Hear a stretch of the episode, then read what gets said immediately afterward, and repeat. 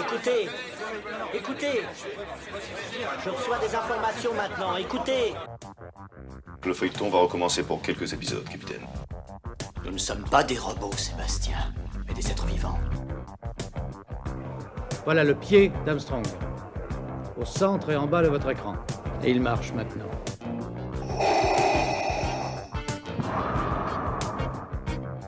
On peut dire aujourd'hui que la science-fiction est bel et bien partout. Tu veux dire qu'on est dans un programme informatique Est-ce vraiment si invraisemblable Le dormeur doit se réveiller. Non, c'est de la science-fiction.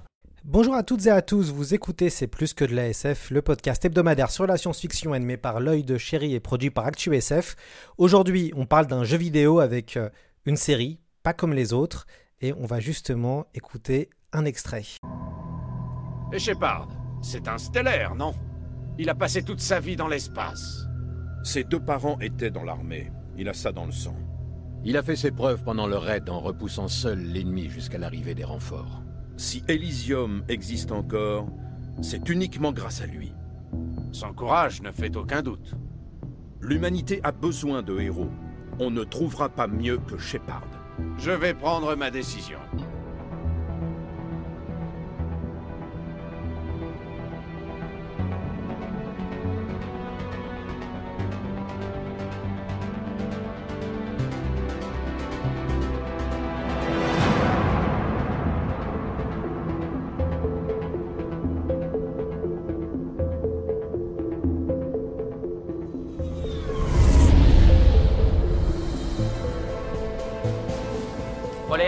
Prime en vue. Début de la séquence de transmission. Commandant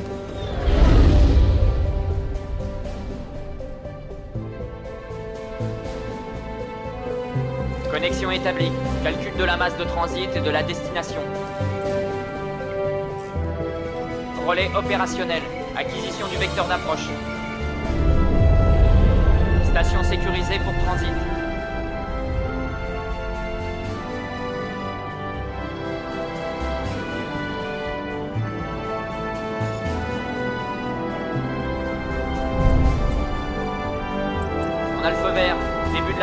La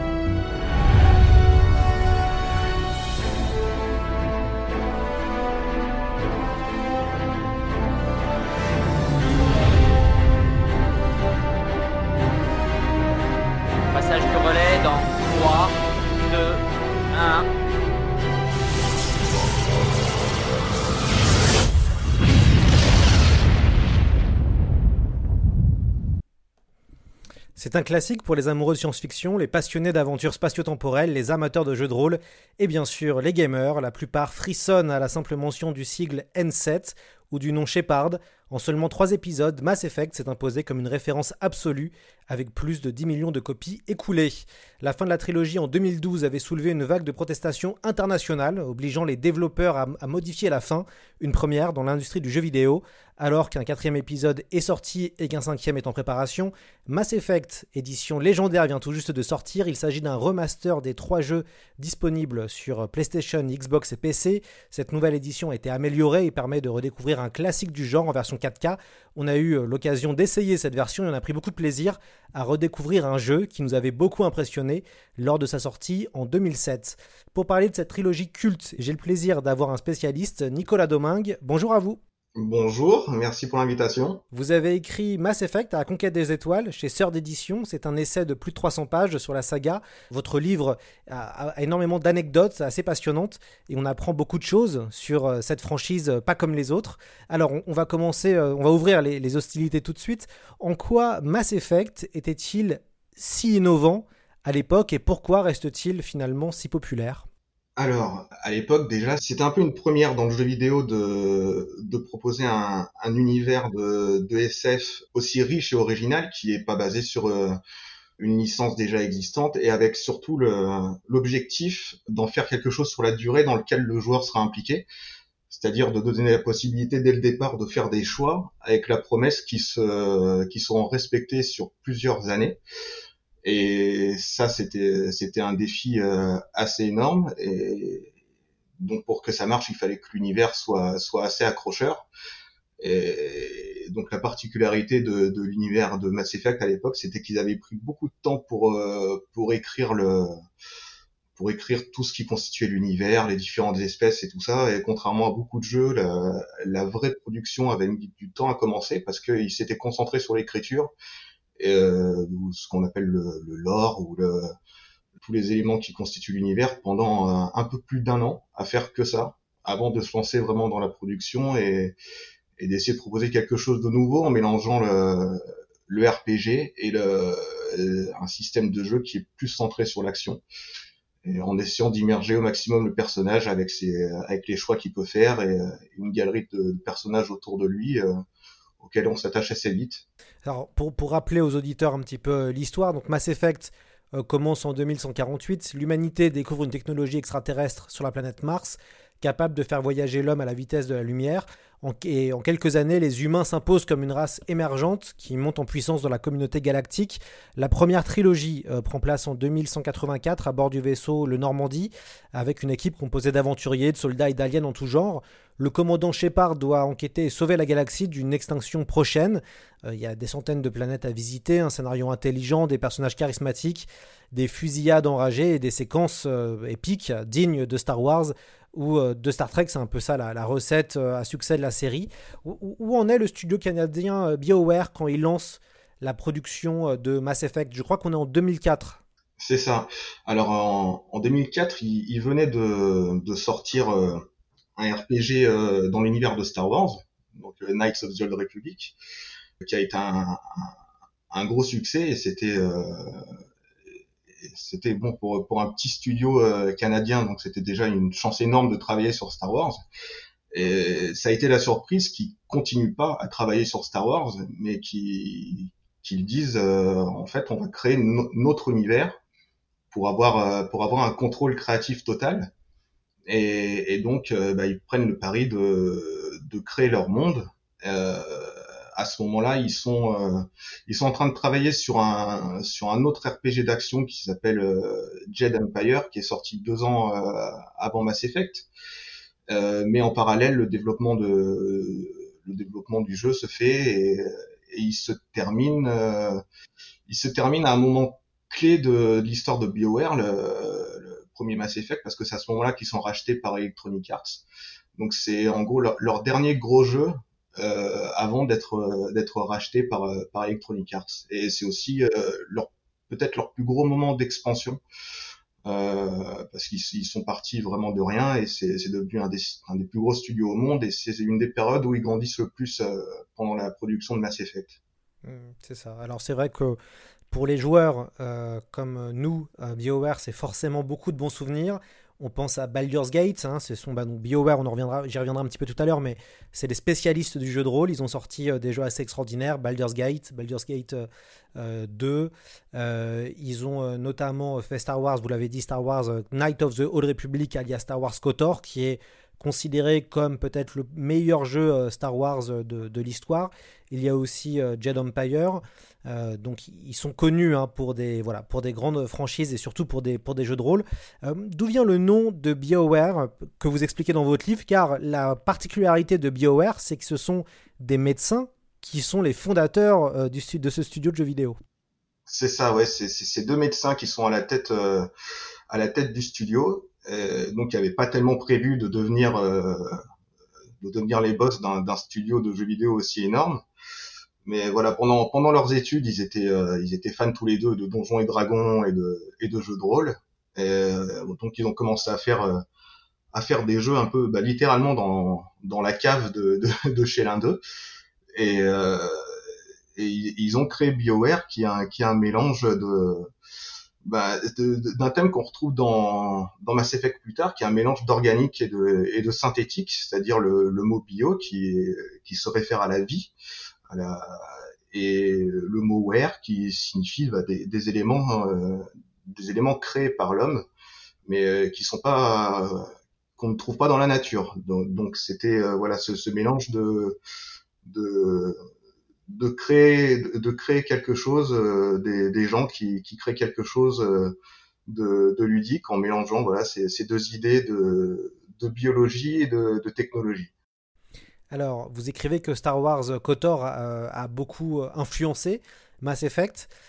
pour quelles raisons? Alors juste pour rappeler aussi, Star Wars KOTOR a beaucoup marqué les esprits puisque c'est un jeu qui se passe, je crois, à peu près 2000 ans avant la première trilogie, originale et qui raconte la guerre entre les Jedi et les Sith euh, avec des, voilà, des, centaines et des milliers euh, de Jedi qui, s'affrontent dans des batailles épiques. Euh, et donc on suit tout un scénario. Pourquoi ce jeu qui a vraiment beaucoup marqué les esprits, notamment puisque c'était une exclusivité Xbox à l'époque, comment ce jeu a influencé finalement Mass Effect, puisque c'est un univers qui est très différent entre Star Wars et entre Mass Effect? Alors ce que ce qu'on retrouve dans l'influence, c'est déjà les, les ambitions cinématographiques qu'on avait dans, dans Kotor c'était, on avait vraiment l'impression d'être plongé dans, dans, un film Star Wars et d'en avoir le contrôle euh, dans, dans ce jeu-là. Euh, on avait le, le, le scénariste qu'on retrouve plus tard sur, euh, sur Mass Effect, Drew Karpyshyn, qui, bah, qui proposait déjà des, des, grosses surprises, des, des twists et qui, qui, ont surpris voilà tous le, tous ceux qui, qui ont qui ont joué et des, des personnages aussi voilà qui qui gravitaient autour du héros qui se qui se crée son équipe et qui avait son propre vaisseau aussi, comme dans comme dans Mass Effect, le fait d'avoir son euh, son propre vaisseau, c'était un peu un, un, fantasme pour pour beaucoup de monde, euh, que ce soit les, les, fans de Star Wars ou les fans de science-fiction en général, d'avoir son propre vaisseau et d'aller de planète en planète pour euh, pour vivre des aventures. Et, et, donc il y a beaucoup de choses qui ont été reprises dans Mass Effect, le principe des des choix des choix du joueur qui qui ont une influence énorme sur le scénario. Donc voilà, il y a, beaucoup de, ces choses qui ont été reprises. Après, ils ont changé le, type de jeu. C'est passé d'un RPG euh, un peu au tour par tour à quelque chose de plus action. Au niveau de, la philosophie, de la, structure du jeu, c'est assez similaire entre les deux. C'est ça. Alors, les, auditeurs qui ne sont pas forcément des gamers ne, ne, le savent pas, mais pour les amoureux euh, du genre du jeu de rôle, euh, dans les années 90, voire début des années 2000, on avait deux pays qui s'affrontaient, en tout cas deux façons de faire du jeu de rôle qui s'affrontaient. Il y avait euh, le Japon, donc qui a dominé, on va dire, euh, euh, les années 90 et le tout début des années 2000, avec des séries comme Final Fantasy, qui, qui, proposait à l'époque des, récits d'une cinquantaine d'heures avec des nombreux personnages. On avait déjà un vaisseau, sauf qu'il n'y avait pas du tout, il n'y avait pas la possibilité de faire des choix. On suivait vraiment un scénario linéaire. cet âge d'or du jeu de rôle nippon va se terminer entre 2000 et 2004 avec la sortie de Final Fantasy X et Dragon Quest 8 qui, euh, voilà, je pense, sont les derniers très très grands jeux euh, de rôle de, euh, de, Square, Square Enix. inspirés par les jeux de rôle classiques, les studios occidentaux sur le modèle de BioWare vont axer leur jeu de rôle sur les choix. Alors il y a les intrigues amoureuses, la mort des personnages, le joueur peut choisir la destinée de son équipe et influencer directement le scénario. Et on retrouve euh, déjà ces questions-là dans Baldur's Gate. Euh, et puis en même temps, avec un autre, jeu, un autre studio qui va créer une autre franchise connue qui s'appelle Fallout. Euh, et qui déjà apportait des questions de choix. On pouvait être un personnage négatif ou un personnage positif. Et c'est ça qui faisait un petit peu le, sel de ces, jeux vidéo. Est-ce que vous pouvez nous, présenter Kazé Hudson, qui est l'homme derrière ce, ce, projet de Mass Effect?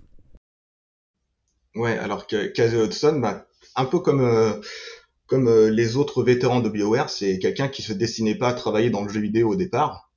Euh, il avait une formation d'ingénieur, si je me souviens bien, et puis il rêvait, il rêvait d'être pilote et de, rejoindre l'Air Force canadienne. C'est un peu un rêve à lui qu'on retrouve aussi dans, dans jeux, en ayant son, son propre vaisseau et en étant en faisant partie de l'armée dans, dans Mass Effect. Bah, il a commencé aux échelons les, plus bas à BioWare en travaillant euh, simplement comme euh, comme programmeur, en faisant des tests euh, pour pour chercher les bugs. Et il était il, était très ambitieux et il était il avait il avait assez confiance en lui et les et les patrons de, BioWare avec qui il était ami, ils avaient ils avaient très confiance en lui aussi et du coup il lui avait donné la euh, après avoir travaillé sur un jeu qui s'appelait MDK2 euh, il lui avait donné le poste de réalisateur de, de Star Wars, donc euh, pour, qui pour lui, bon, c'était un, tremplin énorme à ce moment-là. Et, et, comme ça s'était bien passé euh, et que BioWare voulait créer ses propres univers, il a ensuite créé un, un, un document euh, dans lequel il, il, a mis un peu tout ce qu'il aimait dans la science-fiction euh, et qu'il a ensuite proposé euh, au, au, patron de BioWare Et, donc c'est comme ça qu'a commencé le c'était comme ça qu'a commencé voilà, tout début de Mass Effect où au départ ça s'appelait le projet SFX SF pour science-fiction, le X peut-être pour extrême, je sais pas, c'était peut-être son, son, rêve de science-fiction extrême. Euh, et, et, donc voilà, donc c'est c'est quelqu'un voilà qui se destinait pas pas à ça, mais qui a qui a injecté toutes ses, ses passions et ses influences dans Mass Effect. Il aimait euh, évidemment beaucoup la la science-fiction. Il lisait beaucoup de livres quand il était enfant, des bandes dessinées, de, dont Valérian et Laureline, qu'il aimait beaucoup. Euh, et puis bien sûr plein de films des années 70 et 80 de science-fiction qui l'ont influencé et dont, dont on retrouve euh, dont on retrouve des choses dans Mass Effect. Oui, c'est intéressant parce que vous racontez qu'il y a ce fameux repas où il présente à ses patrons euh, voilà son, son, projet initial et la grande innovation, c'est que lui, enfin en tout cas ce qu'il souhaitait, c'était de proposer une trilogie, chose qu'avait euh, jamais mhm. fait BioWare. Au maximum, ils avaient fait deux jeux, notamment avec Baldur's Gate. Euh, donc c'était de proposer une trilogie et surtout que le joueur ait le choix, en tout cas que les choix du joueur dès le premier jeu se suivent dans le second et dans le troisième jeu. Et c'est vrai mhm. que ça, on n'avait pas. Enfin, c'était rare à l'époque. Il y avait Baldur's Gate, on pouvait déjà le faire, mais c'était un petit peu, un peu cheap entre guillemets. Euh, c'est ça, ouais. Ça n'avait pas du tout la même ampleur que ce qui que ce qu'ils proposaient. Euh, lors de ce dîner, ils avaient failli s'étouffer en, en entendant ce qu'ils proposaient parce que ça paraissait euh, ça paraissait un peu impossible. Et puis il y a beaucoup d'éléments qui se sont mis en place pour pour que ce soit possible. Justement, il y avait cette cette chance quelque part que cette génération de consoles, elle dure très longtemps. La génération 360, parce que s'il avait fallu changer de génération en plein milieu de la trilogie, ça aurait été très très compliqué de transférer les sauvegardes euh, d'une génération à l'autre de machines. Donc il y avait voilà cette chance que la, génération euh, Xbox 360 et PS3 ait, duré plus longtemps que les autres, ce qui fait que les trois jeux on peut sortir sur la sur les mêmes machines. donc ça, ça, ça a été une chance aussi. Je, donc je crois qu'il a du temps pour euh, créer, créer son jeu. on lui mm. donne 3, 3 ans, je crois, ou 4 ans pour le faire. Est-ce que vous pouvez un peu nous raconter les coulisses de production de, de, ce Mass Effect? Oui, alors euh, comme euh, comme je disais au, départ, c'était euh, c'est un groupe de d'auteurs, donc Casey Hudson et un groupe de scénaristes qui qui se sont mis ensemble pour faire du, du brainstorming à partir des, des points principaux qu'il avait créés dans son premier document de design qui s'appelait SFX à l'époque. Et à partir de là, il, il a fallu qu'ils étoffent un peu tout ça, qu'ils créent bah, qui crée tout l'univers, qui, qui dans quelle direction aller pour les différentes espèces qu'on allait rencontrer, euh, qui se posent toutes les toutes les questions euh, scientifiques parce qu'ils voulaient que ce soit que ça reste crédible, euh, que, voilà que, que ça fasse rêver, que ce soit pas tout ancré dans dans la réalité, mais que ce soit que ça reste quand même crédible d'un point de vue scientifique. Et, et, donc ils ont dû se poser beaucoup de questions sur le sur la, la, morphologie des aliens, euh, le, leur, leur, planète d'origine, comment ça a pu évoluer le, leur évolution pour qu'ils aient la forme qu'ils aient aujourd'hui. Et voilà, donc c'est des choses qui, euh, qui ont contribué à rendre, à, à rendre l'univers euh, euh particulièrement riche. Et, et, donc après toute cette phase, euh, toute cette phase d'écriture, la production, la production a commencé et elle était aussi a été aussi particulièrement ambitieuse parce qu'il voulait, euh, au départ, euh, il voulait faire des centaines et des centaines de planètes euh, générées de, de, manière procédurale et ils se sont rendus compte que c'était que c'était trop que c'était trop compliqué. C'est d'ailleurs tellement compliqué que ça a été un problème dix ans plus tard quand ils ont fait Andromeda parce qu'ils ont voulu faire la même chose et ils sont toujours pas arrivés. donc, euh, donc voilà, c'était c'était des, des, ambitions des ambitions énormes qu'ils ont dû revoir un peu à la baisse pour euh, voilà pour se concentrer sur sur des éléments plus précis, de donner un nombre assez euh, plus limité de, de, planètes à explorer, mais euh, donner quand même une impression de grandeur à travers la, la, carte de la galaxie qui, qui propose énormément de descriptions de, de planètes ultra précises. Donc, euh, donc même s'ils n'ont pas pu euh, faire tout ce qu'ils voulaient, on, on, sent les ambitions à travers euh, à, à, travers le jeu. Et c'est aussi ce qui donne voilà, l'impression de, de, grandeur à la série. Quoi. Ouais, on, ressentait vraiment cette impression. Moi, j'y ai joué euh, à l'époque de sa sortie. Je, je, je m'étais d'ailleurs acheté un. C'est la, la, la, première fois où je me suis acheté un, un PC de, entre guillemets de compétition à l'époque en 2007 pour pouvoir le faire tourner. Donc euh, du coup j'ai beaucoup de, voilà d'amour pour Mass Effect euh, et c'est vrai qu'il y avait vraiment cette euh, cette sensation d'être dans un jeu très large où on avait vraiment beaucoup de planètes à explorer, même si des fois c'était un petit peu entre guillemets superficiel puisqu'on ne pouvait finalement que lancer des sondes et essayer de récupérer des, des objets à l'intérieur et que bon finalement les planètes avaient toujours un petit peu le même design. Euh, voilà, on, avait l'impression un peu de traverser toujours le même type de monde, mais en tout cas, euh, on n'avait pas euh, connu ça depuis Freelancer, je pense, où avait vraiment cette sensation de, voyage.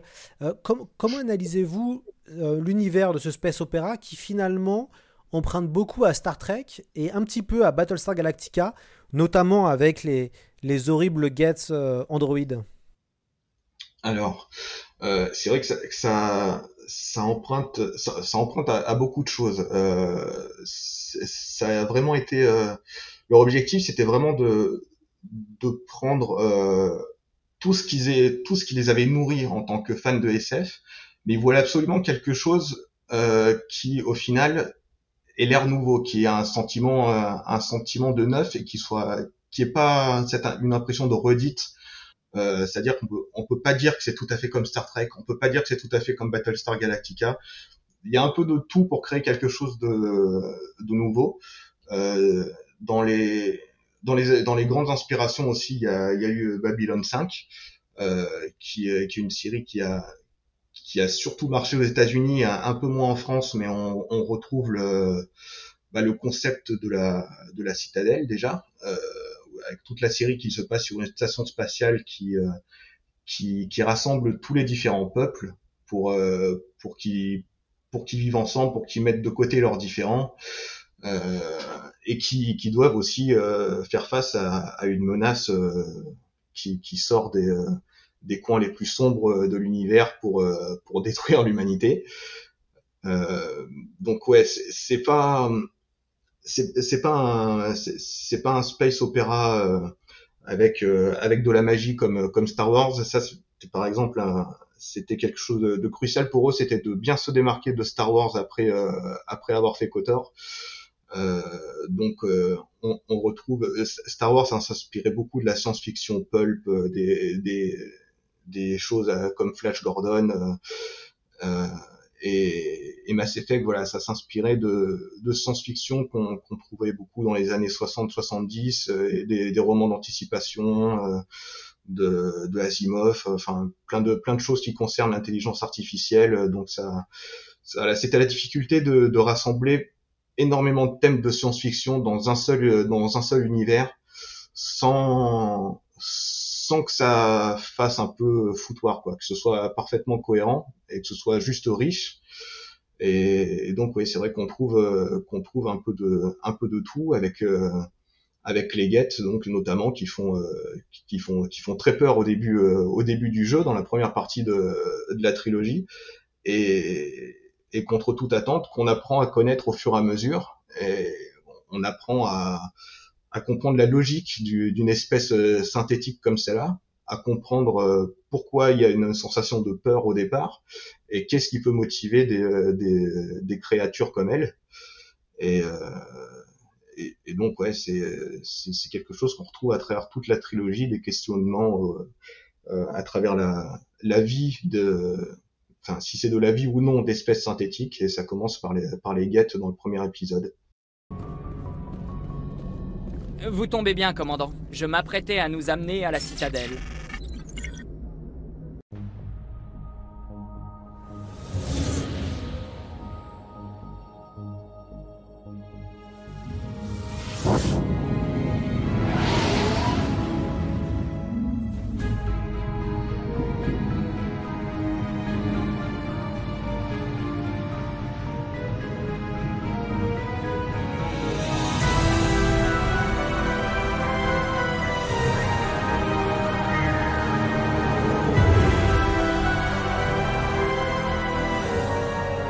La taille de ce vaisseau. L'Ascension.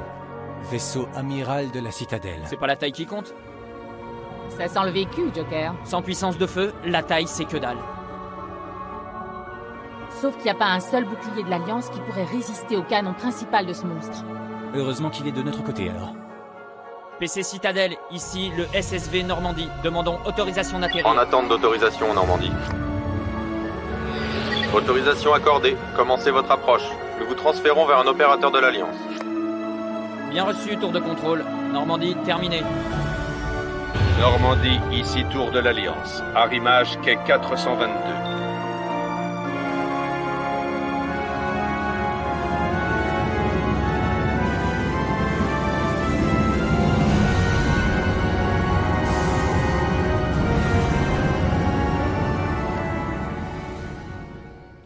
Coup de génie, c'est vraiment cette citadelle, euh, donc, euh, qui, où une bonne partie de l'intrigue euh, se, se situe. Hein, donc, comme, comme vous l'avez dit, hein, c'est un, un, l'espèce de grande capitale galactique, un, grand vaisseau. On ne sait pas d'ailleurs comment il est arrivé là, mais il est arrivé là pour accueillir toutes les espèces humaines et c'est une espèce de, d'endroit où voilà, toutes les espèces peuvent se retrouver et décider qu'est-ce qu'elles vont faire d'un point de vue géopolitique. ce qui se, cette citadelle fait écho à des grandes sagas de SF comme le cycle de l'écumène d'Ursula Le Guin ou encore le cycle de, la culture de Ian M. Banks. racontez-nous d'ailleurs comment Derek Watts, le designer, a conçu cette citadelle. Alors, euh, bah, il s'est inspiré de, beaucoup de travaux de, science-fiction et des travaux d'anticipation par, euh, entre autres, le, designer Sid Mead, qui, euh, était un designer futuriste, qui, a travaillé sur beaucoup de films cultes, comme Blade Runner et Alien. Et donc, il s'est inspiré de, de, de, concepts de, de ces gens-là, de, qui imaginaient des stations spatiales, ou comment les comment les gens pourraient établir des colonies, euh, des colonies spatiales euh, à l'avenir. Euh, et la particularité de la citadelle, c'est qu'il a mélangé plusieurs concepts ensemble qui qu'on qu retrouvait à travers les années 70. Sid Med, il avait, il avait designé ce qu'on appelle le, le Thor de Stanford, qui est une forme, une colonie en forme d'anneau, qui, qui tourne sur elle-même pour créer une, une gravité artificielle. Et il s'est aussi inspiré du, de ce qu'on appelle le cylindre O'Neill, qui était un concept proposé par un, par un physicien euh, dans un livre qui s'appelait Les villes du futur.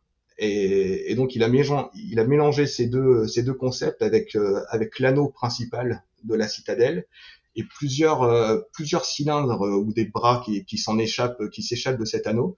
Euh, et donc il les a raccrochés, il les a raccrochés. Et donc voilà, il a, il a mélangé plusieurs concepts de station spatiale pour en faire une qui est absolument gigantesque et, et, on, se, on, on, se demande pendant toute la trilogie comment elle a pu être construite parce que ça dépasse toutes les capacités de, de même les, les, espèces les plus avancées de, de Mass Effect. Ce, qui a plu aussi dans le jeu, c'est l'importance et la qualité des personnages. Euh, cette relation entre le joueur et ses alliés est, je crois, une des bases des jeux de BioWare, en tout cas de BioWare de l'ancienne génération. C'est ça, ouais. C'est bah, en fait toujours faire le maximum pour qu'on s'attache au personnage, euh, pour qu'on s'identifie à son avatar. Et forcément, bon, c'est mieux si on aime aussi les personnages qui nous accompagnent. Et, et c'est vrai que les personnages ont, ont, vraiment marqué dans Mass Effect. Ils ont, ils ont, ils ont vraiment touché les gens euh, dès le premier épisode. Les, euh, les, les persos comme, comme, Garus ou, ou Tali qui, euh, qui, qui chacun finalement donne un donne euh, une idée de la culture qu'il y a derrière en fait. C'est c'est un peu des, des porte-paroles de de leur espèce. Donc à travers eux, on découvre des, des cultures différentes et c'est ça aussi qui qui faisait rêver dans dans Mass Effect. Et, et c'est d'autant plus euh, crucial dans, dans une série comme celle-là parce qu'on on a on a tellement de pouvoir en tant que joueur qu'on peut euh, qu'on a un peu leur destin en main, quoi. C'est-à-dire que ça tient à, à nous euh, de, de, faire en sorte qu'ils, qu'ils survivent à toute l'aventure. Donc, on a un peu leur vie entre les mains, pas seulement celle du personnage principal. Et, et donc, il y a, y a beaucoup d'attachement qui se fait à eux. Et forcément, si on n'arrive pas à les garder en vie, c'est aussi assez déchirant. Et, euh, et ouais, c'est vrai que les, euh, tout le casting qui s'étoffe d'épisode en épisode euh, a, à, à, marquer les gens euh, avec avec les amitiés qui, qui, se forment et aussi le système de romance que, qui est cher à BioWare. Et, et donc oui, c'est vrai que ça, il y a beaucoup de, il y a beaucoup de personnages que, beaucoup de personnages cultes qui étaient, euh, qui étaient pas encore complètement développés dans dans le premier épisode, mais c'est ça l'avantage aussi d'avoir prévu une trilogie, c'est qu'ils ont pu être étoffés au fur et à mesure euh, sur, toutes, euh, sur tous les épisodes. Ouais, et puis on retrouve des grands archétypes, c'est ça qui est super. Enfin, des archétypes qu'on connaît de la fiction. Donc on a Mm. le, le guerrier repenti, on a l'assassin, on a le. ça. on a la spécialiste des machines, on a l'espèce de, de voilà de, de gros Vrex qui est l'espèce barbare par excellence, brute, euh, ultra violente, euh, mais en même temps très noble. On retrouve vraiment des grands archétypes des jeux de rôle puisque les, les, les créateurs sont aussi des énormes fans de, euh, de jeux de rôle et, et c'est Mm. d'autant plus d'autant plus présent. Euh, pourquoi le commandant Shepard, qui est le héros de l'aventure, a eu autant de succès auprès des joueurs selon vous? Alors, euh, Shepard, c'était assez particulier parce que c'était, euh, c'est le joueur peut faire beaucoup de choix, et mais Shepard a de base une personnalité et c'est presque un personnage à part sur lequel le joueur va ensuite appliquer euh, ses préférences. Et c'est quelque chose qui, qui plaisait beaucoup en interne euh, au moment du développement du jeu.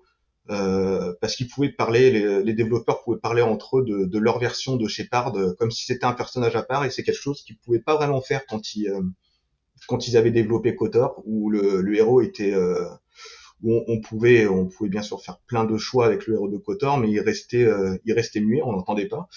Et rien que le fait qu'il ait une voix dans dans Mass Effect c'était euh, c'était assez inédit et ça lui donnait tout de suite plus de personnalité euh, donc euh, on se, on, se- on aimait s'y identifier parce que c'est euh, voilà c'est forcément un, un personnage qu'on respecte et ça, ça flattait ça flattait aussi un peu l'ego des joueurs parce que tout le monde dans l'univers du jeu aime Shepard ou au moins le respecte. Donc on a tout le monde a envie d'être dans la peau de Shepard de de voyager à travers la galaxie de se faire des de se faire des alliés extraterrestres d'avoir son propre vaisseau. Donc il, il incarne vraiment pas mal de pas mal de rêves de, de fans de SF et c'était euh, ça, ça reste quelque chose de d'assez euh, d'assez unique et un, un personnage qui a qui a autant de autant de personnalité pour un pour un RPG euh, pour un RPG occidental euh, enfin à l'époque en tout cas il quand euh, le, le personnage était mis sur les euh, sur les sur les jaquettes du jeu par exemple alors que pour Kotor on voyait pas l'avatar du joueur parce qu'on pouvait faire absolument ce qu'on voulait mais il y a eu le choix pour Shepard de faire un avatar par défaut et de pouvoir le, le mettre en avant dans le marketing et d'en faire vraiment un héros à part. Humain, masculin.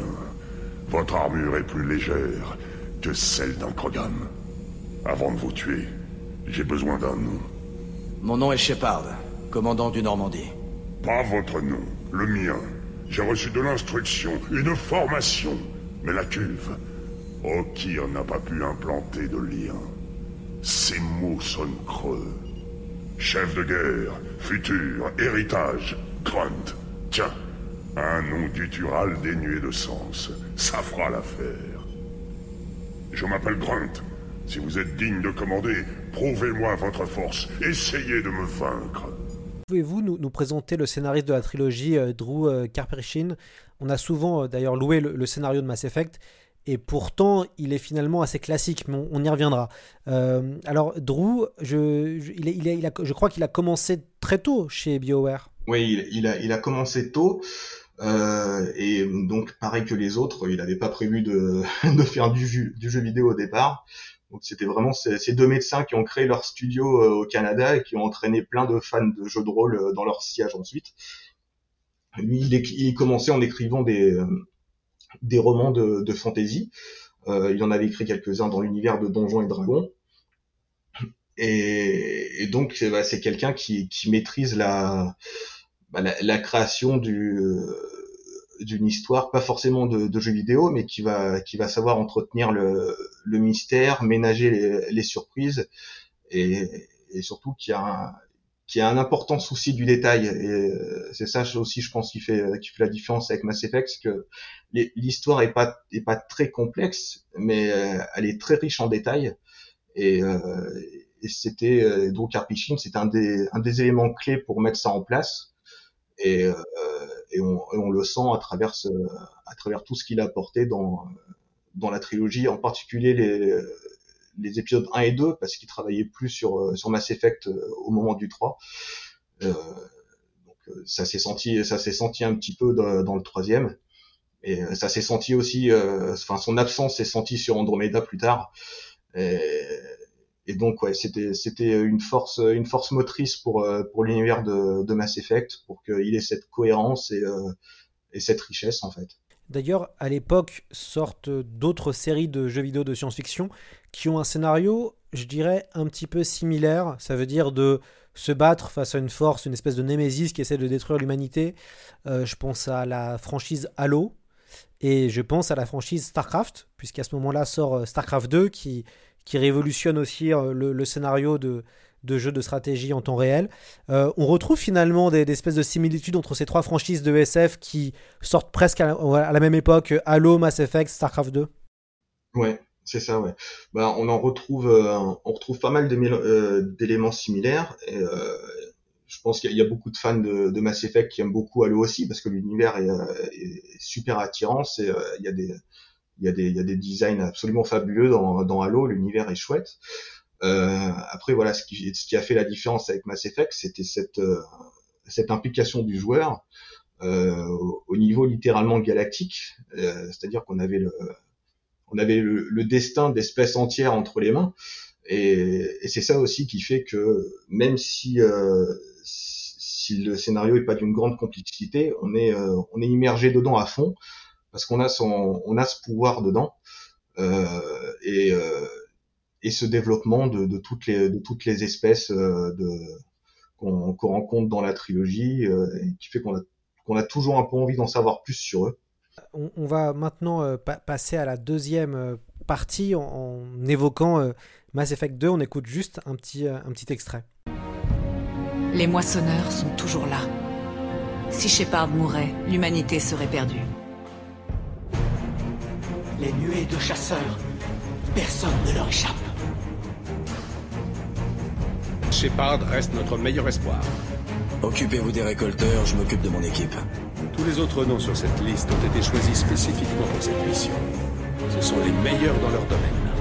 On va affronter les récolteurs pour de bon. Pour attaquer les récolteurs, vous devrez passer par le relais Oméga 4. Aucun vaisseau n'en est jamais revenu. Je ne pars pas seul. J'ai des individus exceptionnels sous mes ordres. C'est l'union qui fera la force. Voilà, alors c'était un, extrait de la bande-annonce de Mass Effect 2. Alors que le premier épisode se concentre euh, sur l'exploration et le sense of wonder, qui fait vraiment écho au space opéra et à la science-fiction euh, des années 50-60, comment vous analysez le deuxième épisode de la trilogie qui apporte beaucoup plus de noirceur à la série? D'ailleurs, on, voit vraiment un changement de ton qui est assez, euh, assez radical. Ouais, il y a, un changement vraiment radical avec euh, avec le deuxième. Euh, le, le premier, il, il, dépeignait un univers assez euh, assez positif, assez presque utopique. Et, et pour rendre une suite intéressante, comme ça arrive souvent dans la trilogie, il faut il faut montrer les, les passages, les, les, les côtés les plus sombres de, de l'univers. Voilà, un peu gratter sous la surface pour, pour trouver un peu tout ce qui s'y cache. Et, donc c'est vrai qu'il y a eu un qu'il y a eu un shift entre le, premier et le deuxième épisode où euh, où ça l'inspiration tendait plus du côté euh, noir de Blade Runner et des, euh, et des, et des films comme ça que euh, que de Star Trek pour pour certains éléments du premier. Et, et ouais donc c'était c'était vraiment l'occasion de, de de, de, parcourir vraiment les, les bas-fonds de la galaxie avec le, le héros qui est qui ne fait plus partie de, l'armée euh, dans, le deuxième épisode et du coup ça lui donne la, liberté d'aller dans des endroits où il n'irait pas normalement et donc de découvrir de, des choses qu'on n'aurait pas pu voir autrement. Alors on va, euh, à partir du deuxième opus, euh, se révèlent vraiment les, personnages négatifs, entre guillemets, les grands méchants, les fameux moissonneurs, qui vont être les grands ennemis de la, de la saga. Mais il y a un autre personnage qui va beaucoup faire parler les joueurs et qui va être très apprécié par les fans de Mass Effect. Euh, il s'appelle l'homme trouble. Euh, l'homme trouble, c'est un homme assez, euh, assez mystérieux, un espèce de super mercenaire qui est plutôt un grand stratège, qui joue sur la, géopolitique de la galaxie, qui essaye de placer voilà, ses pions à travers ses hommes, puisqu'il a une espèce d'armée, une, une, armée de l'ombre. comment analysez, comment analysez-vous cet homme trouble et son projet Lazare, son grand projet Lazare? Alors, l'homme trouble, déjà, il, porte bien son nom parce qu'il il est d'une nature assez, insaisissable. On a, du, mal à le définir pendant, tout le jeu. On se demande si on peut vraiment lui faire confiance. Il y, a, beaucoup de, de dialogue entre lui et Shepard on peut on, peut tendre d'un côté ou de l'autre être euh, plus dans le dans l'affront ou euh, ou lui accorder plus de confiance. Et bon, il, il, porte aussi bien son nom parce qu'il il, incarne différentes facettes de l'humanité. Euh, donc certaines qui, qui sont recommandables et d'autres qui le sont beaucoup moins. Il, il, il représente entre autres l'ambition, euh, l'ambition de l'humanité et son envie de d'évoluer, d'aller plus loin, euh, de faire plus de découvertes. Mais à ça, euh, on peut y ajouter son, son orgueil, un, immense orgueil qui, qui va de pair avec, euh, avec de la méfiance. Et quelque part, il, projette un peu ses propres défauts sur les autres, donc il fait pas confiance euh, aux autres aux autres espèces. Il pense que tout le monde à terme voudrait le contrôler lui et par extension l'humanité. Alors lui, son objectif, c'est d'y arriver avant les autres. Euh, donc il fait tout son possible pour prendre euh, le contrôle en premier, pour placer ses pions à travers euh, à travers la galaxie. Et, et son projet laser, justement, ça montre que pour lui, il n'y a, plus de limite au potentiel de l'humanité. Il, peut vraiment se prendre un peu pour Dieu en, en ramenant le, le, héros à la vie, euh, qui, euh, qui considère, il considère Shepard comme un sauveur potentiel de l'humanité euh, pour son charisme et ses aptitudes mais, mais comme un sauveur qui veut lui-même contrôler. Donc il se place euh, au-dessus au-dessus de ça, il veut absolument avoir euh, avoir le contrôle et mettre l'espèce humaine avant euh, avant les autres. Oui, c'est ça. Il y a, ce qui est très intéressant dans Mass Effect, c'est ces jeux de pouvoir entre espèces. Et justement, l'homme trouble apporte aussi pas mal de politique à l'intérieur de, de cette saga de jeux vidéo, alors que les, dimensions politiques sont souvent, euh, euh, en tout cas les, développeurs n'aiment pas trop euh, apporter de la politique parce que c'est souvent compliqué à vendre au niveau du marketing.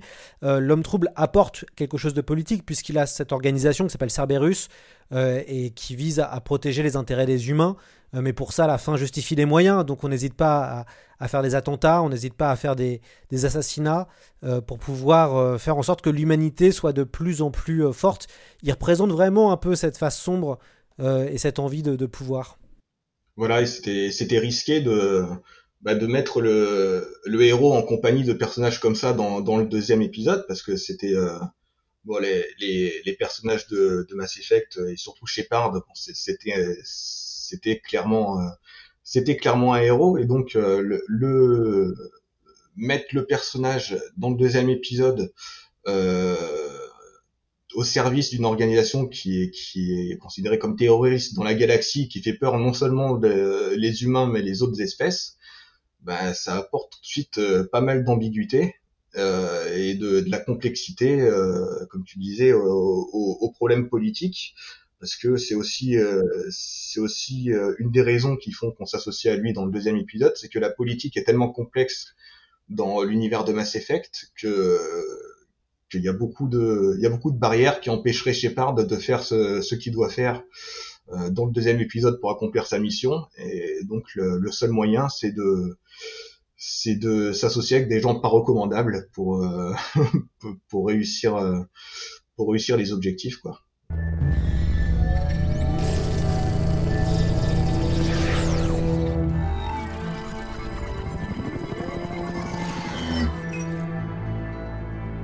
Commandant Shepard. Monsieur l'homme trouble, je pensais qu'on se rencontrerait face à face. Pardonnez cette précaution, mais c'est nécessaire quand on sait ce que nous savons. Et que sait-on au juste? Que notre place dans l'univers est plus fragile qu'on ne veut le croire. Qu'un homme, un homme bien spécifique, risque fort d'être tout ce qui sépare l'humanité du plus grand danger de notre courte existence. Les moissonneurs. Vous évoquez les influences Lovecraftiennes dans votre livre, Et c'est très intéressant parce que c'est vrai que le, alors que le, premier jeu a, on va dire, la, couleur dominante du premier jeu est le bleu, la couleur dominante dans le second jeu est le rouge et vert pour le troisième. Et c'est vrai qu'il y a des moments d'horreur dans ce deuxième épisode, euh, avec des sacrifices humains, avec des espèces de zombies euh, euh, un peu dégoûtants qui étaient déjà là dans le premier épisode, mais qui vont prendre toute une autre importance dans, le second. Lovecraft, pour vous, c'était comment vous faites le lien entre, entre les deux? Alors c'est pas c'est pas un lien évident. Il y a beaucoup de gens qui font les qui font les jeux sans sans réaliser qu'il y a vraiment des, des, influences Lovecraftiennes dedans. Euh, je pense qu'en tant que tant que fan de jeux de rôle, les gens de BioWare devaient lire pas mal de Lovecraft parce que ça ça se croise souvent. Euh, donc il y a cette il y a cette idée au niveau déjà de la menace principale des, moissonneurs qui euh, qui est assez similaire euh, aux horreurs dont parle Lovecraft euh, qui viennent de des, coins les, plus sombres de l'univers et qui, sont des, choses que l'esprit humain ne peut même pas comprendre ou concevoir, à moins de, sombrer totalement dans la folie. Et, c'est ce qui se passe, euh, c'est ce qui se passe dans Mass Effect. On, découvre dans le premier, euh, dès le dès le début, dès le début du jeu, dans la première édition sur Eden Prime. Euh, on, on, arrive et on voit dans, dans le paysage cette immense structure qui s'élève dans le ciel et personne ne sait ne sait ce que c'est. En fait, c'est le premier moissonneur qu'on voit dans la série, mais à ce moment-là, personne ne sait ce que c'est. Et on, se dit juste, c'est quelque chose qui devrait pas exister. On ne sait pas ce que c'est, mais ça, qui, qui, a pu construire ça? Qu'est-ce que c'est? D'où ça vient? Donc il y a, y a, cette peur de de l'inconnu qu'on trouve euh, qu'on trouve beaucoup chez Lovecraft qui euh, qui lui euh, chez Lovecraft ça il, il, basait sa peur vraiment sur vraiment sur l'inconnu sur tout ce que ce que l'homme ne connaissait pas ne connaissait pas et qui selon lui il ne devait pas connaître parce que Lovecraft était euh, assez réticent aux avancées technologiques aussi. Euh, pour lui l'homme ne devait pas enfin devait en quelque sorte rester à sa place et donc il avait peur de tout était différent de, de la vie telle qu'on la connaît. Euh, et il y a, y, a, y a, pas mal de passages des jeux qui, qui, qui, paraphrasent un peu des histoires de Lovecraft et des dialogues qui font, qui font vraiment penser à, à ce qu'on peut trouver dans, dans ces histoires et, euh, et même dans la forme des, euh, dans la forme des, des moissonneurs, cette forme qui, qui a l'air de, de, venir des profondeurs euh, comme les anciens dieux de, de Lovecraft, euh, une forme un peu de, de céphalopode. Et, donc ouais, c'est quelque chose qu'on qu'on retrouve à, à, différents moments de, de, de la trilogie, dans la dans la manière notamment dont les gens sombrent dans la folie, qui est qui est très similaire aux histoires de Lovecraft où ils où ils perdent de plus en plus leur leur sens d'identité, euh, qu'on appelle l'endoctrinement dans Mass Effect, où euh, où les gens commencent à agir en devenant en devenant un peu spectateurs de, de leurs actes ils continuent de voir à travers leurs yeux, mais, mais leur corps fait des choses qui euh, qui contrôlent plus et leur leur esprit est un peu euh, un peu dévoré euh, petit à petit. Euh, et on trouve on trouve même des lieux qui font qui font penser aux histoires de Lovecraft, notamment dans le premier épisode, dans des sur la planète de Noveria, qui est un monde de glace, qui, qui rappelle des histoires de Lovecraft qui se passent dans dans l'Arctique ou dans les dans les montagnes ou, ou, sous la terre, il y a quelque chose d'enfoui euh, qu'il faut surtout pas réveiller. Et donc ouais, à travers toute la trilogie, on trouve des, euh, des, petites références à ça au niveau de au niveau de tout ce qui est inconnu, au niveau de la folie. Donc c'est quelque chose qui parsème un peu toute la trilogie. Ouais, et puis comme vous l'avez très bien dit, euh, le, vaisseau des moissonneurs fait penser à la, fin, à une espèce de forme un peu à, comme un encornet comme les voilà et, et du coup bah l'encornet tout ce qui fait un peu poulpe tout ce qui fait un peu visqueux ça fait vraiment écho à Lovecraft. Donc c'est vrai que c'est vu comme ça on, arrive vraiment à faire ce à faire ce lien.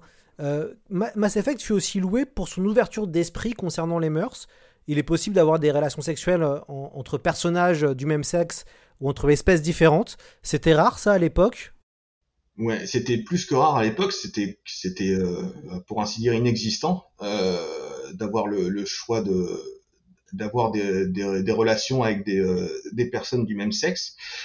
Euh, donc évidemment, ça avait fait ça avait fait scandale à l'époque. Euh, mais même déjà dans le premier épisode, les, euh, les conservateurs étaient pas contents du tout. même même quand c'était des relations hétérosexuelles, sur la chaîne Fox News notamment, il y avait des segments entiers sur Mass Effect euh, qui montraient des passages de, de romance où voilà pour, eux ça allait complètement corrompre la jeunesse.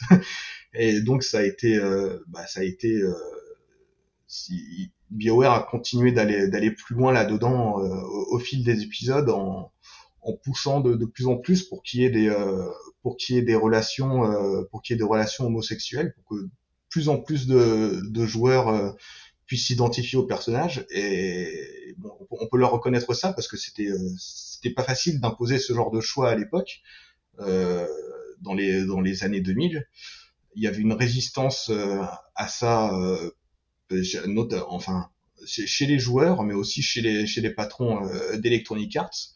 Donc il a fallu pousser ça au fur et à mesure. Ça n'a pas été parfait du premier coup, ça a été euh, petit à petit euh, au fil des jeux. ça commence un tout petit peu dans dans Mass Effect et un peu plus dans le 2 et encore plus dans le 3 et plus aussi dans les dans les épisodes de leur série Dragon Age qui donnait aussi de plus en plus de, choix de ce genre-là.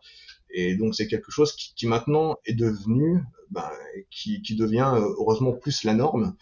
Et euh, bon, c'est en partie grâce, à, grâce au choix qu'a fait BioWare euh, avec des séries comme Mass Effect et Dragon Age. Administrateur Shepard, les Geth n'ont fait que se défendre contre les créateurs. Méritons-nous vraiment la mort? Où voulez-vous en venir? Nos améliorations, une fois l'ancienne machine morte, nous pourrions les télécharger sur les guettes sans sacrifier leur indépendance. Vous voulez leur appliquer le code des moissonneurs? Ça les rendrait aussi intelligents que quand ils étaient contrôlés. Oui, mais avec leur libre arbitre. Chaque unité guette serait une vraie intelligence. Nous serions vivants et nous pourrions vous aider. Notre peuple est déjà au combat. Télécharger le code nous anéantirait. Shepard, vous ne pouvez pas préférer les guettes à mon peuple. Vous rappelez-vous la question qui a poussé les créateurs à nous attaquer, Talisora? Ces unités ont-elles une âme? Que, dit la série sur l'intelligence artificielle? Ce qui est, enfin pour moi, au début, il y a quand même une sacrée critique de l'intelligence artificielle dans la série avec les caisses. On est, on se retrouve un peu dans un univers à la Dune où finalement euh, l'intelligence artificielle, euh, à la comme à la Terminator aussi, euh, s'est révoltée et a décidé d'annihiler ses créateurs et donc, du coup, on est dans un monde sans intelligence artificielle, ou en tout cas sans intelligence robotique, euh, qui, est plutôt assumée. Bah ouais, c'est vrai qu'au départ, c'est c'est une des choses qui fait le qui, qui, fait le plus peur dans le jeu. Une des menaces principales, c'est euh, c'est l'intelligence artificielle. Et euh, on peut noter d'ailleurs que c'est enfin que c'est quelque chose qui qui, qui, est courant chez BioWare, enfin qui existe depuis longtemps, parce que leur, leur tout premier jeu, avant même Baldur's Gate, qui s'appelait euh, Shattered Steel. Euh, c'était c'était un jeu de science-fiction euh, dans lequel on affrontait une nouvelle espèce synthétique. Donc les ennemis les ennemis principaux c'était c'était déjà ça. Et donc ça revient plus tard avec Mass Effect. Et la particularité de Mass Effect, c'est que ça présente différents types d'intelligence artificielle. Ça présente pas seulement le type qu'on trouve dans, Terminator par exemple, ça, en présente différents, genres. Bon, on, a, les guettes qu'on rencontre au tout début du jeu, euh, qui sont comme un esprit de ruche, qui sont chacun une plateforme pour une intelligence euh, commune à laquelle ils sont reliés. Et au fur et à mesure, on découvre d'autres types euh, d'intelligence artificielle, comme, euh, comme IDEA dans, le, dans le deuxième épisode, qui, euh, qui est d'abord un ordinateur et qui, qui, qui obtient un corps plus tard.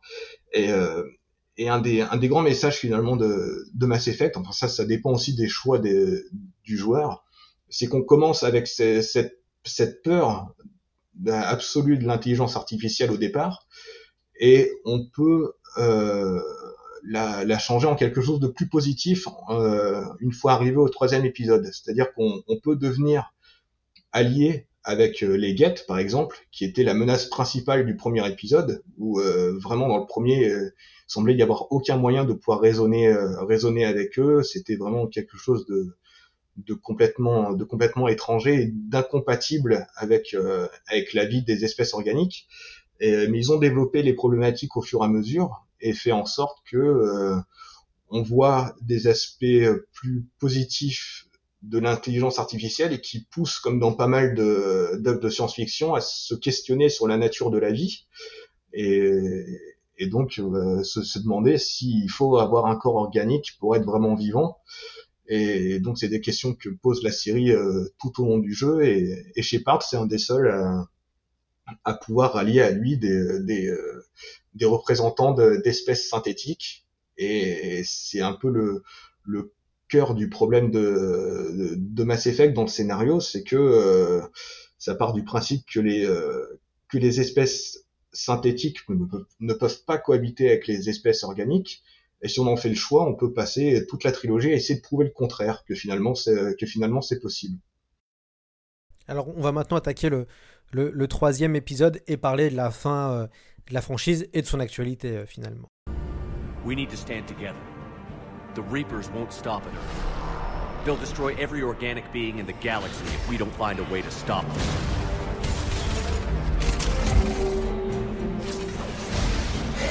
Go out there give them hell. You were born to do this. Build alliances. Gather everything and everybody you can. Don't interfere with my plan, Shepard. I won't warn you again. Go to hell.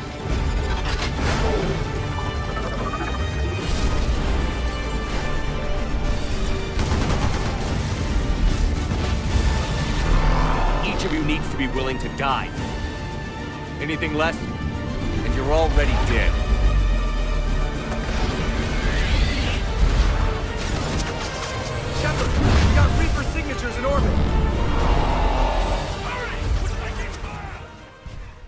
Voilà, alors c'est un extrait de la bande-annonce de Mass Effect 3 euh, qui aura quelques grands moments euh, de, gloire, notamment euh, la, l'attaque de la planète Terre avec des séquences d'action assez, assez hallucinantes et bien sûr une, énorme bataille spatiale digne euh, des plus grands euh, space opéra. Euh, on va aborder bah, ce qui fâche finalement, c'est la fin de Mass Effect 3 qui a beaucoup fait parler. évidemment, on ne dira rien de la fin pour les, les auditeurs et ceux qui n'ont pas fait encore le, euh, le jeu. Mais ce qu'on peut dire, c'est que les fans étaient déçus par la fin. C'est intéressant parce que ça, préfigurait un peu ce qui s'est passé avec Game of Thrones. Euh, sauf que HBO euh, n'a pas décidé de, même s'ils ont hésité, de refaire la, dernière saison. Là, BioWare a, répondu et, a sorti une autre fin, une fin alternative. Qu'est-ce qui s'est passé? Et, racontez-nous comment finalement BioWare a décidé de pourquoi ils ont décidé de, proposer une fin alternative? je pense qu'ils ont qu'ils ont décidé ça parce que euh, je, pense qu'ils ont ils, ont compris euh, les critiques de moins celles qui étaient le formulées de disons de la manière la plus respectueuse parce que le, problème à l'époque c'est qu'ils ont reçu énormément d'insultes euh, et, d'agressions sur internet. Et donc c'était c'était un moment évidemment difficile pour pour les développeurs. Il y en a qui, qui racontent des anecdotes qui qui voyaient leurs collègues euh, dans les couloirs la, la tête entre les mains, euh, certains qui, euh, qui, qui, ont dû voir des spécialistes parce qu'ils ils déprimaient vraiment de, de, de, ce qui se passait et de d'avoir cette impression d'avoir d'avoir déçu beaucoup de monde et d'en avoir mis en colère. Et donc ça a été extrêmement dur à vivre pour l'équipe.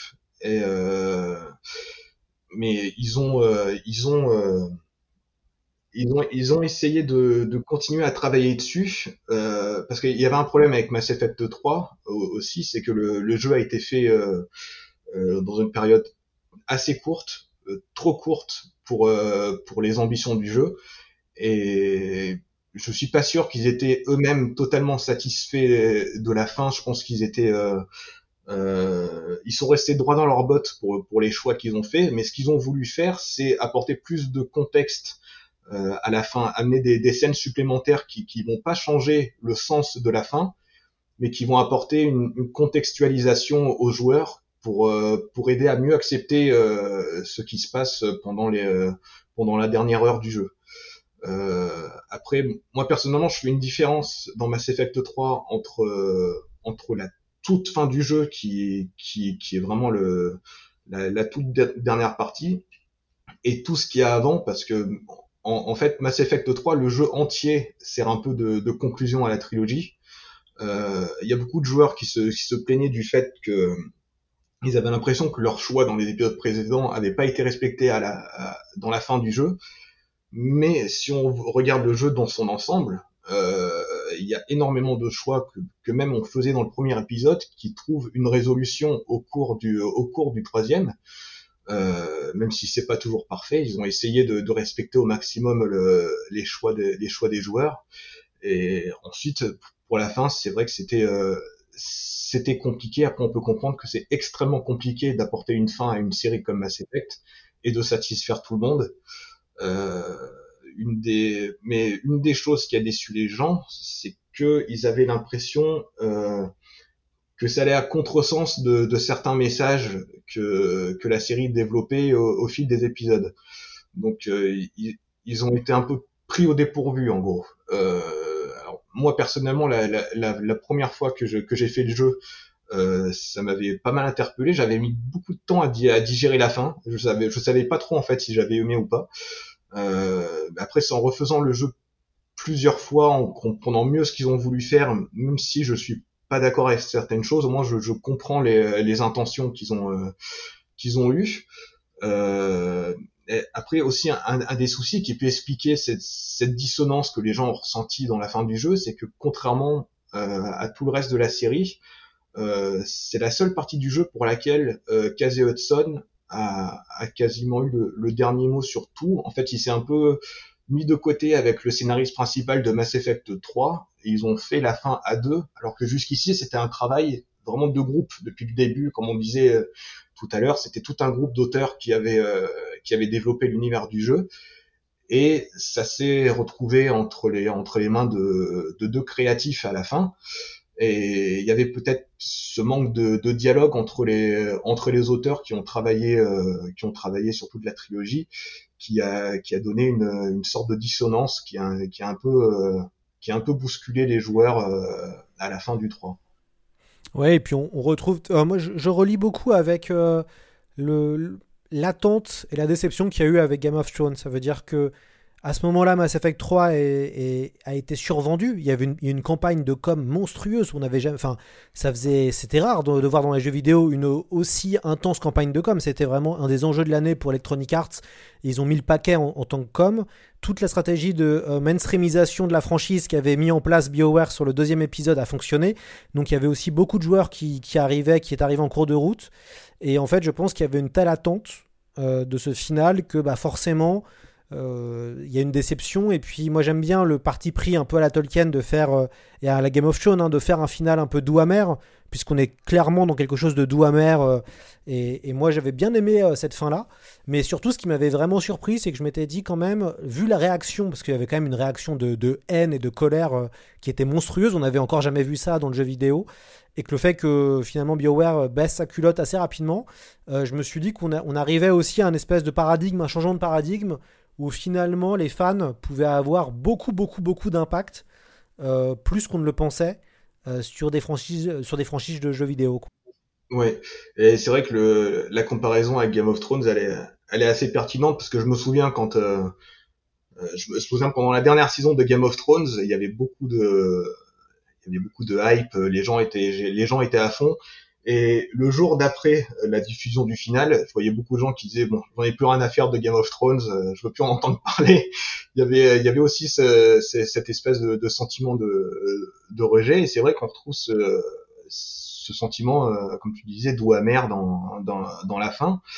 Euh, et, et, donc ouais, c'était, c'est vraiment compliqué de, de de, de faire une, une fin à quelque chose d'aussi énorme et, et, qui a autant de variables que Mass Effect en plus, parce que il y a, y, a, y a, des centaines et des centaines de, de variables qu'ils ont essayé d'exprimer au mieux à travers le jeu, mais c'est vrai que pour à un moment il faut quand même conclure et, euh, c'est difficile de faire des centaines de fins, de, de fins différentes, mais euh, une des choses qui a qui a un peu chagriné les, les joueurs avant avant qu'il y ait la fin étendue qu'ils ont qu'ils ont qu'ils ont fait plus tard, c'est qu'on avait l'impression que ça allait plus être possible de faire de jeux dans cet univers parce qu'il y avait des, il y avait un changement de, de règles établies euh, avec la fin où on se disait bon bah c'est fini il y aura plus jamais de, de il y aura plus jamais de Mass Effect on, on peut pas faire de suite c'est terminé quoi.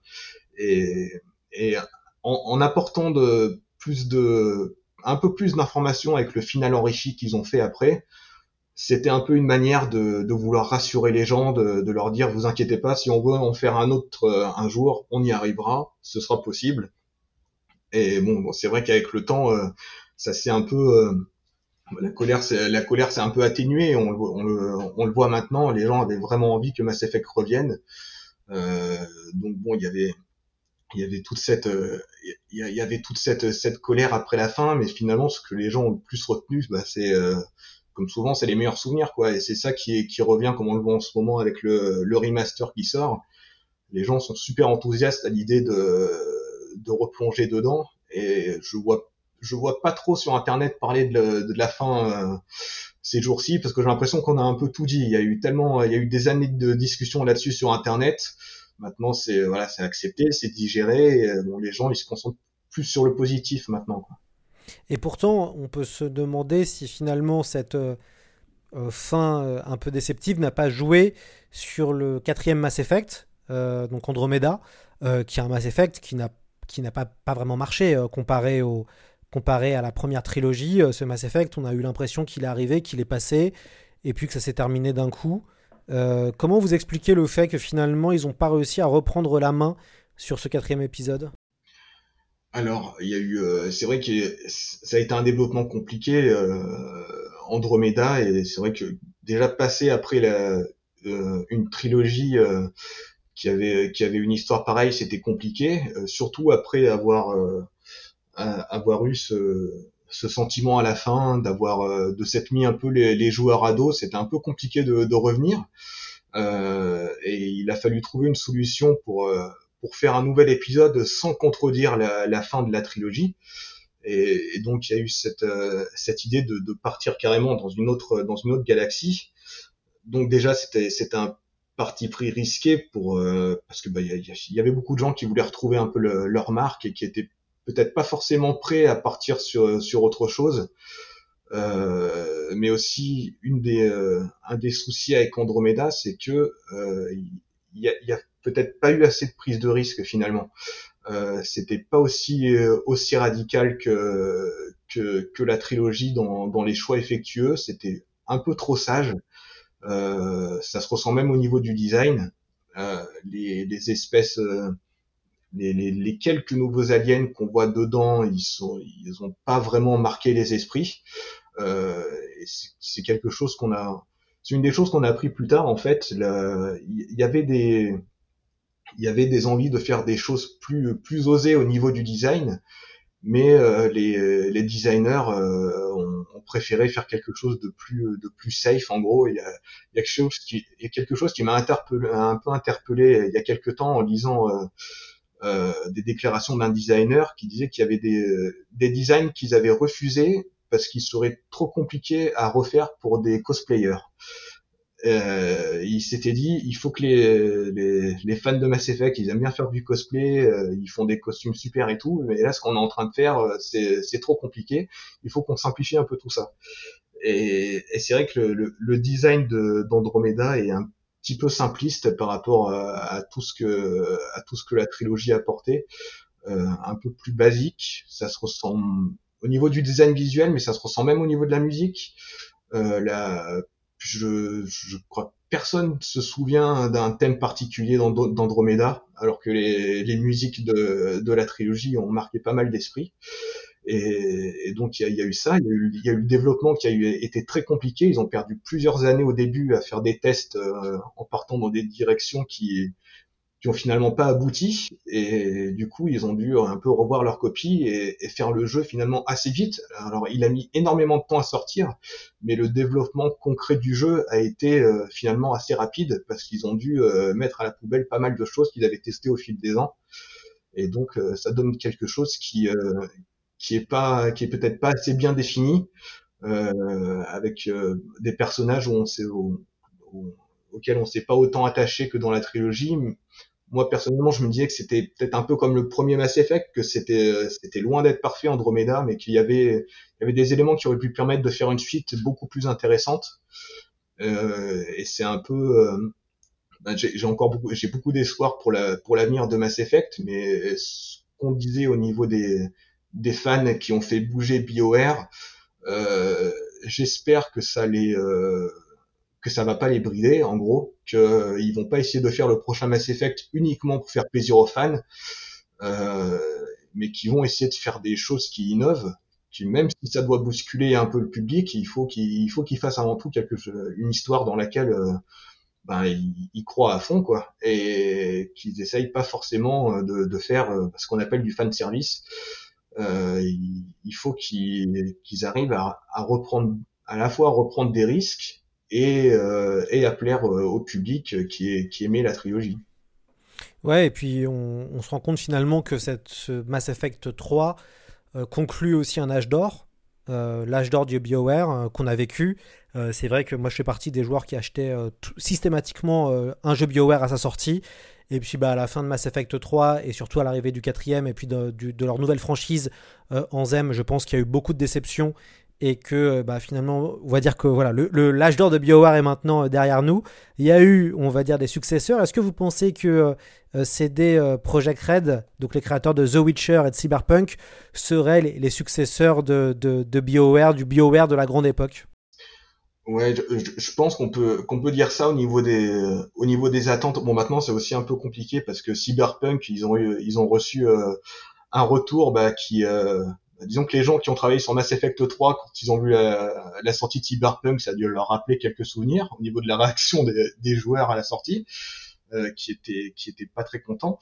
Mais c'est vrai que ces dernières années, des projets qui ont un peu repris la, la place de BioWare au niveau de au, niveau des, bah, des, des, espoirs des joueurs quand euh, quand un quand un de leurs jeux est prévu euh, euh, les gens se les gens se disent en général que ça va être de la qualité au top euh, et c'est vrai que BioWare a un peu perdu ça ces, ces dernières années. Il y, a eu, il y a eu une grosse crise d'identité en fait au cours des années 2010 à BioWare. C'est, vrai que ça, ça a complètement changé d'époque. Il y a plus beaucoup des, des vétérans qui étaient là au départ. C'est plus tellement le même studio qu'à l'époque. tous les patrons qui ont créé le studio sont partis. Et, euh, et, à côté de ça, on a CD Projekt qui a, qui a un peu eu la même, euh, euh, la même évolution que BioWare au début, c'est-à-dire un tout petit studio qui a, qui, qui a grandi, euh, grandi et, qui aujourd'hui a des problèmes aussi parce qu'ils ont beaucoup grandi et, et et ils, ils, plaisent ils plaisent plus à tout le monde enfin c'est enfin c'est ça a été compliqué avec Cyberpunk mais euh, pour autant, au niveau de l'écriture et de, des univers proposés, euh, c'est vrai qu'il euh, c'est vrai que c'est des projets aujourd'hui, bah, ils ont un peu pris le relais à ce niveau-là, au niveau du jeu de rôle occidental. Mais c'est vrai que c'est enfin, amusant aussi de, de constater qu'au départ, c'était c'est des projets et BioWare, c'est des c'est des studios qui sont amis. Euh, BioWare, ils ont un peu aidé à mettre CD Projekt sur le devant de la scène. Je raconte une anecdote dans le livre où, où au départ, euh, bah, les, les, fondateurs de CD Projekt, ils, traduisaient les jeux BioWare euh, en Pologne, ils se, parce que le, le, piratage était très répandu là-bas et ils voulaient le, distribuer leurs jeux légalement, euh, les traduire, et donc ils avaient contacté les, les, les, patrons de BioWare pour euh, pour passer un deal avec eux, et, et, ensuite après ça, ils ont commencé à faire le, leur jeu, euh, le premier, qui s'appelait le The Witcher, le tout premier, et, et, pour leur filer un coup de pouce, euh, les patrons de BioWare leur avaient donné un petit espace à l'E3 euh, pour qu'ils puissent présenter leur jeu. Et donc ça les avait beaucoup aidés à, se faire remarquer par des journalistes. Et donc à partir de là, il y a une, une rivalité amicale qui s'est s'est développée entre euh, entre la série The Witcher et Dragon Age aussi, euh, qui sont deux, deux grosses séries de fantasy qui euh, qui, qui voilà qui ont, qui ont chacun qui, qui, ont chacun un, gros public. Et euh, donc ça a été amusant de voir que deux deux, deux studios amis ont développé euh, une une rivalité amicale comme ça au fil du temps et que le que celui qui était pris sous l'aile de BioWare au début bah, finalement il a pris la, la, place un peu numéro un euh, sur le sur le marché du jeu vidéo du RPG quoi. Ouais, ouais, c'est assez intéressant de voir la, euh, la filiation et ce sera intéressant de voir si euh, euh, CD Projekt Red arrivera à se relever de Cyberpunk 2077 qui, malgré le fait que le jeu n'était pas terminé, a, de très très grandes qualités, je, pense, je trouve, narrative. j'ai eu l'occasion de, le faire durant le dernier confinement et, j'ai passé beaucoup de plaisir et je, pense que finalement le, jeu a souffert d'un trop, enfin d'un trop bon marketing. Il y avait un tel marketing autour du jeu et, ça, ça, dépassait tellement les attentes que c'est le moment où, ça devient n'importe quoi et on sent que on sent que, finalement, que, ça, que ça dépasse, enfin, en tout cas que le, le, succès et l'attente a dépassé le studio, euh, qui a beaucoup trop joué finalement avec le feu du, du marketing, euh, et surtout qui a eu le, malheur de proposer une révolution, enfin en tout mm. cas de, le jeu se vendait et se, se, présentait comme étant une révolution du, jeu de rôle de science-fiction et du jeu de rôle tout court. Et voilà, c'est pas du tout le cas. Euh, et, je pense que c'était ça, un des grands erreurs de, de, Cyberpunk, en plus du fait que le jeu n'était pas terminé. Ouais, euh, finalement, ça, ils, ont eu un peu les mêmes problèmes qu'avec Mass Effect 3, c'est-à-dire trop de, des promesses beaucoup trop énormes qui, euh, qui, qui ont pas pu. Bah, qui ont qui ont pas pu tout tenir à la sortie, surtout avec les avec les problèmes de développement. maintenant, voilà, c'est bah bon, bah, j'espère qu'ils vont ils vont s'en remettre euh, comme euh, comme BioWare. Et BioWare, ils essayent encore de s'en remettre encore aujourd'hui, et c'est c'est vrai que c'est c'est vrai que c'est compliqué. Euh, et pour BioWare, bon, on voit que, maintenant euh, ils reviennent euh, ils reviennent vers Mass Effect, alors que c'était un studio BioWare au départ qui qui voulait qui aimait pas du tout faire des suites en fait. C'est, euh, ils voulaient constamment créer des nouvelles, euh, des nouvelles licences. Euh, mais on voit qu'il y a eu cette, cette, crise d'identité dans, les, dans cette dernière décennie avec, Mass Effect. Euh, et en thème après plus tard qui, qui a aussi eu de gros problèmes. Et donc maintenant ça va être intéressant de voir comment ils, ils, reprennent la main avec le premier Mass Effect, si ils arrivent à retrouver la, la magie des premiers. Euh, je pense qu'ils sont très à l'écoute, en tout cas, des, euh, des, des, retours des gens. Euh, donc voilà, ça va être intéressant de voir vers quoi, vers quoi ils se dirigent pour, pour Mass Effect 5. Ouais. Ouais, ouais, tout à fait. C'est intéressant parce que moi, c'est ce que j'ai beaucoup aimé en lisant votre livre. c'est vraiment quand vous expliquez tout le, début de BioWare, euh, comment c'est des fans de jeux de rôle finalement qui sont censés devenir des médecins, qui décident de se lancer dans les jeux vidéo, euh, tout en faisant leur activité de docteur au début, puis après euh, qui ne font que du jeu vidéo, qui sont passionnés, qui est avant tout, et vous le dites très bien dans votre livre, que l'histoire a une place hyper importante, comme les personnages. voilà, vous parlez des piliers de BioWare. Et, ce côté finalement rôliste, puisque c'est vraiment ça qu'on ressentait dans les premiers BioWare. Et c'est vrai que finalement, on se rend compte que la, bah, la, bascule à BioWare comme un super studio de jeux vidéo euh, avec des attentes dignes d'un euh, GTA ou euh, dignes d'un The Witcher 3 finalement fait exploser le studio parce que bah, trop d'attentes, peut-être aussi trop d'argent et puis il faut sortir aussi le jeu trop vite. Et, et, ça, on en parle assez finalement peu, mais, mais, finalement, on a vu que BioWare, avec cette trilogie, a quand même cédé à toutes les tendances qu'il y avait à l'époque. Il y a eu des DLC, euh, il y a une mainstreamisation du jeu pour le rendre plus grand public. Il y a eu aussi du loot euh, à, à, foison. Il y a que finalement l'open world euh, où ils ont ils ont ils ont ils sont pas passés par la, la, partie open world qui a été aussi la grande tendance des années 2010. Mais finalement, ils cochent à peu près les cases de tous les gros jeux blockbusters de l'époque. C'est ça, ça, ça, a même été avec le, le, mode multijoueur de Mass Effect 3, ça a été le, le premier gros jeu à proposer des loot box qu'on retrouve maintenant partout dans Overwatch et, et tout, ces, tout ce genre de jeu. Et, à l'époque, ils, ils avaient pas, ils avaient, ils s'attendaient pas à ce que cela, ça leur apporte autant d'argent en fait. Et euh, chez Electronic Arts, ils ont vu ce qui se passait au niveau des loot box, ils ont dit ah c'est une bonne idée ça en fait, on va, on va continuer dans cette voie-là. Alors c'est vrai que ça a ouvert cette euh, cette voie que voilà qu'on peut pas mal euh, critiquer, euh, qu'on peut pas mal critiquer maintenant. Euh, c'est c'est vrai qu'ils ont euh, ils ont suivi les tendances euh, les, les tendances de l'époque. pas encore d'open world, je pense, parce que c'est bah déjà c'est très compliqué à faire et surtout avec l'histoire qu'ils veulent raconter. Mais on peut je ne sais pas du tout pour pour le prochain Mass Effect. Peut-être que ça tendra plus vers ça. Il me semble que le dernier Dragon Age avait plus de tendance open world que les précédents. Euh, après voilà, il faut que ce soit c'est pas en soi, c'est pas forcément un problème que ce soit open world, mais il faut que ce soit assez bien intégré.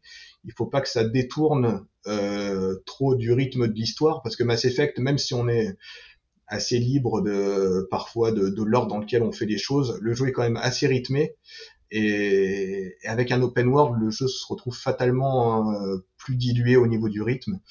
Donc voilà, si, si se diriger vers l'open world, je pense qu'il faudrait quand même plutôt que ce soit dans de l'optionnel pour que ceux qui veulent se plonger dans, dans de l'exploration de, planètes pas encore trop explorées puissent le faire. Mais, euh, mais oui, c'est vrai que j'imagine mal, euh, je les imagine mal aller complètement dans, dans l'open world de, plus tard, parce que c'est, enfin les, les joueurs de, de, de, Mass Effect ou Dragon Age, ils sont vraiment attachés à un style de jeu assez particulier, à cette expérience solo d'aventure. Euh, et ça, je pense que chez BioWare, ils l'ont bien compris. Et si, euh, si ils intègrent plus d'éléments open world dans leur jeu, je pense pas que ça représentera vraiment le cœur du jeu, quoi. Hmm. Alors, on va, on va bientôt conclure cette, euh, cette, émission. Euh, avant, de finir, peut-être un petit mot sur la musique? Alors, ouais, la, musique, c'est vrai. Bah, la, la, musique, moi, ça, elle m'a tellement plu dans Mass Effect que j'avais demandé euh, au compositeur principal de la série d'écrire la, la, préface de mon livre. J'étais vraiment très content qu'il euh, qu'il accepte. Euh, alors c'est vrai que la musique elle a énormément elle a énormément marqué les gens avec euh, avec cette cette touche synthétique qu'on retrouve dans dans le premier épisode qui s'inspire qui, s'inspire de pas mal de, de, de films, euh, bah, notamment Blade, Runner avec, euh, avec Vangelis euh, euh, et des groupes des années 60-70 qui, qui travaillaient beaucoup avec le synthétiseur. Et ça aussi, c'était c'était une des volontés de Casey Hudson pour différencier au maximum de Star Wars qu'il avait fait avant, qui lui donnait dans l'orchestral à fond. Et donc il fallait faire quelque chose de très différent de ça, au moins pour le premier épisode de Mass Effect. Donc ça avait été euh, ça avait été un travail de groupe aussi comme pour le scénario. Il y avait euh, il y avait sur le premier épisode Jack Wall et Sam Ulick qui ont été rejoints par euh, par, par plus de compositeurs par plus de compositeurs ensuite et la musique met tout de suite dans le bain. Dès qu'on est à l'écran titre de Mass Effect on est on est un peu dans l'espace on plane un peu il y a la il y a le, le son le, le, son du synthétiseur qui qui emporte qui fait un peu planer au-dessus d'une planète. Euh, et ça, ça, évolue au fil des, des, épisodes en fonction des, euh, des nécessités du scénario. Le, le 2, il est plus dans le, dans le film d'action, dans le dans l'orchestral, avec la volonté de donner quelque chose de, de, très épique, mais avec toujours quand même quelques touches synthétiques qui rappellent le premier. Et le 3, ensuite, euh, il, y rajoute le, le, piano dans les instruments principaux pour apporter une touche de mélancolie au jeu. Euh, mais malgré tout, je pense que c'est le 1 qui a le plus marqué avec euh, avec les sons du, du synthétiseur qui euh, qui se démarquait beaucoup des, autres productions à l'époque. Et, et, comme je disais, oui, c'est aussi une des choses qui manquait un peu à Andromeda, c'est qu'il y avait la, la, musique a pas marqué, alors que c'est quelque chose que les les joueurs gardent vraiment ancré dans leurs souvenirs. Ils associent les moments à des musiques vraiment qui leur ont apporté des grosses émotions. Donc c'est vraiment un aspect super important et complètement indissociable euh, de la série. Merci euh, beaucoup euh, Nicolas Domingue d'être venu dans C'est plus que de la SF. on recommande évidemment votre livre Mass Effect à la conquête des étoiles qui est disponible chez Third Edition. C'est un essai de plus de 300 pages sur la saga qui est vraiment passionnant et je pense que, les fans vont, vont, apprendre beaucoup de choses autour de Mass Effect. on recommande évidemment aux auditeurs qui n'ont pas encore essayez Mass Effect de s'y mettre tout de suite. Euh, ça tombe bien, euh, Mass Effect Edition légendaire vient de sortir euh, sur PlayStation, Xbox et PC.